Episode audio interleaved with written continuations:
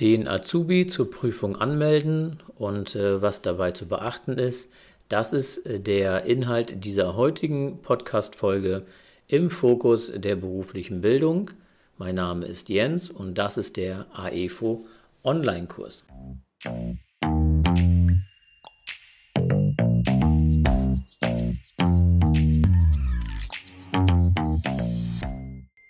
In der letzten Folge haben wir uns ja mit dem Thema Prüfung und ähm, dem Thema ja auch der Vorbereitung auf die Abschlussprüfung beschäftigt. Also Inhalte zum Thema des Prüfungsausschusses, aber eben auch auf der betrieblichen und schulischen Seite, was man da so beachten muss. In dieser heutigen Folge geht es quasi zur Prüfung anmelden darum, dass wir eben äh, schauen, wie machen wir das eigentlich? Wie wird eigentlich der Prüfling zur Prüfung eingeladen? Wie müssen wir ihn anmelden? Was müssen wir eigentlich tun, damit der Prüfling auch am Ende, der Azubi, an der Prüfung teilnehmen kann? Und wie gerade schon kurz im Intro gesagt, werden wir uns damit heute beschäftigen. Und auf der einen Seite ist es natürlich so, dass wir eben ähm, sozusagen diese Zulassungsvoraussetzungen ja geprüft haben. Wir haben ja schon frühzeitig bewertet, meistens schon so im Dezember, Januar, also gut ein halbes Jahr, dreiviertel Jahr vor der eigentlichen Prüfung, ob jemand dafür geeignet ist. In der Regel ist es so, dass dann die äh, zuständige Kammer auch nochmal die Prüfungsvoraussetzungen abprüft. Das heißt, wir melden ihn ja quasi zur Prüfung an und dazu gibt es meistens eine eine E-Mail oder einen Hinweis von der zuständigen Kammer dass man den Azubi über das Portal der jeweiligen Kammer, meistens ähm, online heutzutage, registrieren muss. In dem Zusammenhang wollen die in der Regel auch dann in digitaler Form das Berichtsheft haben, wo dann genau aufgeschlüsselt ist, was sie dann ja in der Zeit alles gemacht haben. In der Regel als ein PDF-Dokument hochladen und dann eben auch die ganzen Unterlagen, das heißt also die äh, abprüfen, ob alles auch vorhanden ist und eben auch gucken, ob die Kontaktdaten noch vorhanden sind und richtig sind, gerade von den Privatadressen der Auszubildenden, wenn sie umgezogen sind. Das ist auch ganz wichtig, weil eben die Einladung zur Prüfung am Ende postalisch zugestellt wird und eben an eine Adresse versendet wird. Und wenn man da nicht mehr wohnt, ist natürlich ein bisschen doof, weil das bekommt der Betrieb zwar auch mitgeteilt, wann sind die Prüfungen und so weiter, aber diese Einladung muss ja der Azubi auch mitnehmen zur schriftlichen und mündlichen Prüfung und die dort vorzeigen. Mit dem Ausweis zusammen, dass er eben weiß, dass er dort eben dann auch wirklich geprüft werden darf. Und dafür ist diese Einladung eben da. Darüber hinaus ist es so, dass dann eben auch die zuständige Kammer die Zulassung auch ausspricht. Das heißt also durch dieses Schreiben, wird es klar bestätigt und lädt den Prüfling dann selbstständig auch ein. Aber dafür müssen wir natürlich erstmal online ihn registrieren. Und das ist letztendlich dann diese Zulassungsvoraussetzungen, die nach 43 und 44 Berufsbildungsgesetz äh, klar vorgegeben sind. Also es wird geprüft seitens der Kammer, sind die Ausbildungszeiten absolviert worden, also war der ausreichend in Betrieb und auch in der Schule. Die Ausbildungszeit darf nicht später als zwei Monate nach Prüfungstermin enden. Also das heißt, die Prüfung muss eigentlich bis 31.07. durchgeführt worden sein und das Ergebnis ausgesprochen worden sein, damit die dann eben auch bestanden haben. Weil sonst haben wir nachher ein Problem, dass die, die Prüfung, also wenn das zu spät läuft, dann eventuell eben die Inhalte nicht mehr so im Kopf präsent sein können. Das ist ein bisschen schwierig zu erklären, aber am Ende geht es ja nur darum, dass äh, der Prüfling ausreichend Vorbereitung hat zwischen Prüfung also die äh, Informationen, wann er Prüfungen hat und der Aussprechung, der Anmeldung müssen halt eben mindestens zwei Monate sein, sodass er ausreichend Vorbereitungszeit auch auf die Prüfung hat. Da muss natürlich geschaut werden, das macht auch dann die Kammer, ist es eine gestreckte oder eine dementsprechende Zwischenprüfung erfolgt worden. Eine gestreckte Prüfung, wie ich ja in der letzten Folge schon sagte, ist ja, dass die Prüfung in zwei Teile aufgeteilt wird. Eine zum, zur halben Ausbildungszeit, also wenn eigentlich eine Zwischenprüfung ansteht, die dann auch relevant ist zum Bestehen der Ausbildung und der zweite Teil dann im Rahmen der Abschlussprüfung.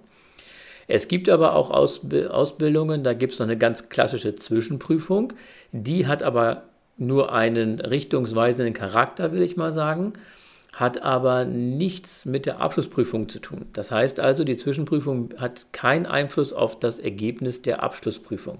Heißt, wenn in der Zwischenprüfung eine 5 geschrieben worden ist, dann kann er trotzdem die Prüfung immer noch mit einer 2 oder 1 bestehen, wenn er dann was getan hat. Hat also den Schuss vom Bug quasi genutzt.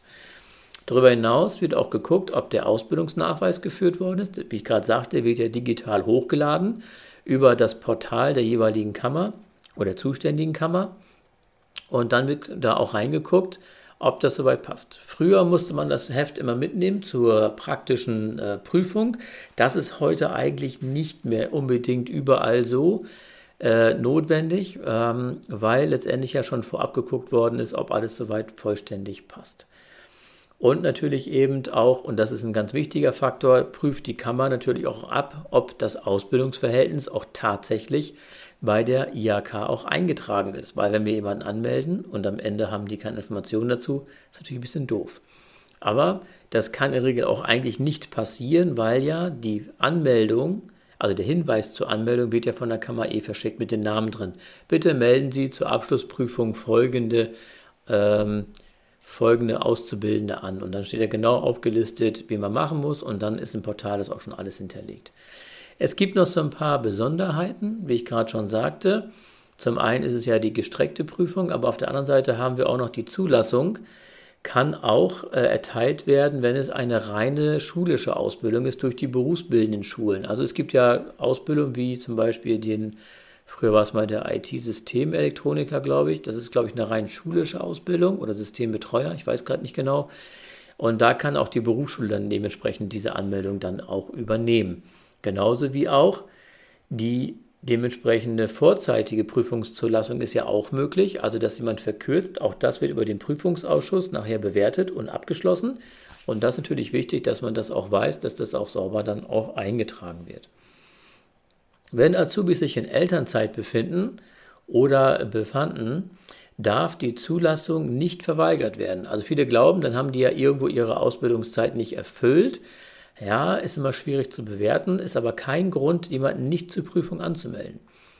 Wenn jemand sagt, gut, ich war jetzt zehn Monate in Elternzeit, also ein ganzes Jahr natürlich da war, dann wird es schwierig, das natürlich in irgendeiner Form nicht mehr durchwinken zu lassen, weil einfach zu viel Inhalt fehlt.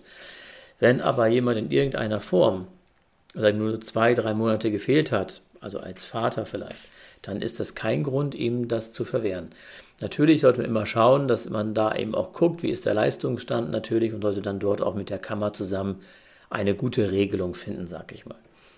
Bestandteile der Anmeldung zur Abschlussprüfung sind unter anderem eben die Angaben zum Prüfling ja, und dem Ausbildungsunternehmen. Dazu gehört ja auch noch die Bescheinigung über die Teilnahme an der vorgeschriebenen Zwischenprüfung. Ja, also wenn er die abgelegt hat, das ist meistens bei den Portalen schon hinterlegt, wenn man den anmeldet, Falls das noch fehlen sollte, kann man das auch noch nachreichen. Dann natürlich die vorgeschriebenen Ausbildungsnachweise bzw. Bestätigung deren ordnungsgemäße Führung und Kontrolle. Wenn also jemand sein Heft vielleicht verloren hat und man weiß aber als Ausbilder, er hat es wirklich gemacht, dann kann man auch einen Zweizeiler aufsetzen als Betrieb und das bescheinigen, dass er das ausgefüllt hat und alle Inhalte auch gelernt hat, die im Ausbildungsrahmenplan und betrieblichen Plan hinterlegt worden sind. Natürlich muss auch, und das ist wichtig, zur Anmeldung auch nochmal das Zeugnis der letzten Berufsschule bzw. dessen Ergebnisse vorgelegt werden. In der Regel schicken das die Schulen direkt zu der Kammer. Aber es kann ja auch mal sein, dass durch Postversand etwas verloren geht. Dann wird das eventuell nochmal abgefordert. Oder was auch häufig ist, wenn die welche im zweiten Lehrjahr anfangen oder zweiten Ausbildungsjahr, Lehrjahr sagt man ja nicht mehr, aber zweiten Ausbildungsjahr anfangen, dass dann dort eben auch dieses Zeugnis äh, von der berufsbildenden Schule, das erste Jahr sozusagen, nachgereicht werden muss, damit die dann auch sehen, jawohl, er hat die Voraussetzungen erfüllt, um auch nur zwei Jahre lernen zu müssen. Dann natürlich auch die Angaben über die Schulbildung. Der Allgemeinschulung ist ganz wichtig, weil ja eventuell mit Bestehen der Ausbildung kann ja auch der Realschulabschluss sozusagen erteilt werden. Wenn jemand also sagt, ich mache die neunte Klasse Hauptschule, dann mache ich drei Jahre eine Ausbildung oder vielleicht zwei Jahre, wenn er vielleicht eine, eine schulbereitende oder vorbereitende Schulbildung hatte, wo er aber keinen Realschulabschluss mit erwirken konnte. Dann hat er die Möglichkeit mit dementsprechendem Englischanteil, deswegen haben die ja auch noch Englisch und so weiter im ersten Ausbildungsjahr, um dann den Realschulabschluss dann noch nachträglich zu bekommen. Mit Bestehen der Prüfung. Und wenn er natürlich schon einen hat, ist natürlich hinfällig. Ist ja klar. Die vorzeitige Prüfung ne, eine Stellen, Stellungnahme des Ausbildenden. Also wir als Betrieb müssen letztendlich auch diese Stellungnahme abgeben. Ist er für die Prüfung bereit, ja oder nein? Das haben wir letzten Folge schon besprochen. In der Regel klickt man das in diesem Portal nur noch an. Jawohl, Ausbildungs- oder Prüfungsreife er erreicht oder irgendwas Vergleichbares steht da drin und dann klickt man das im Prinzip an.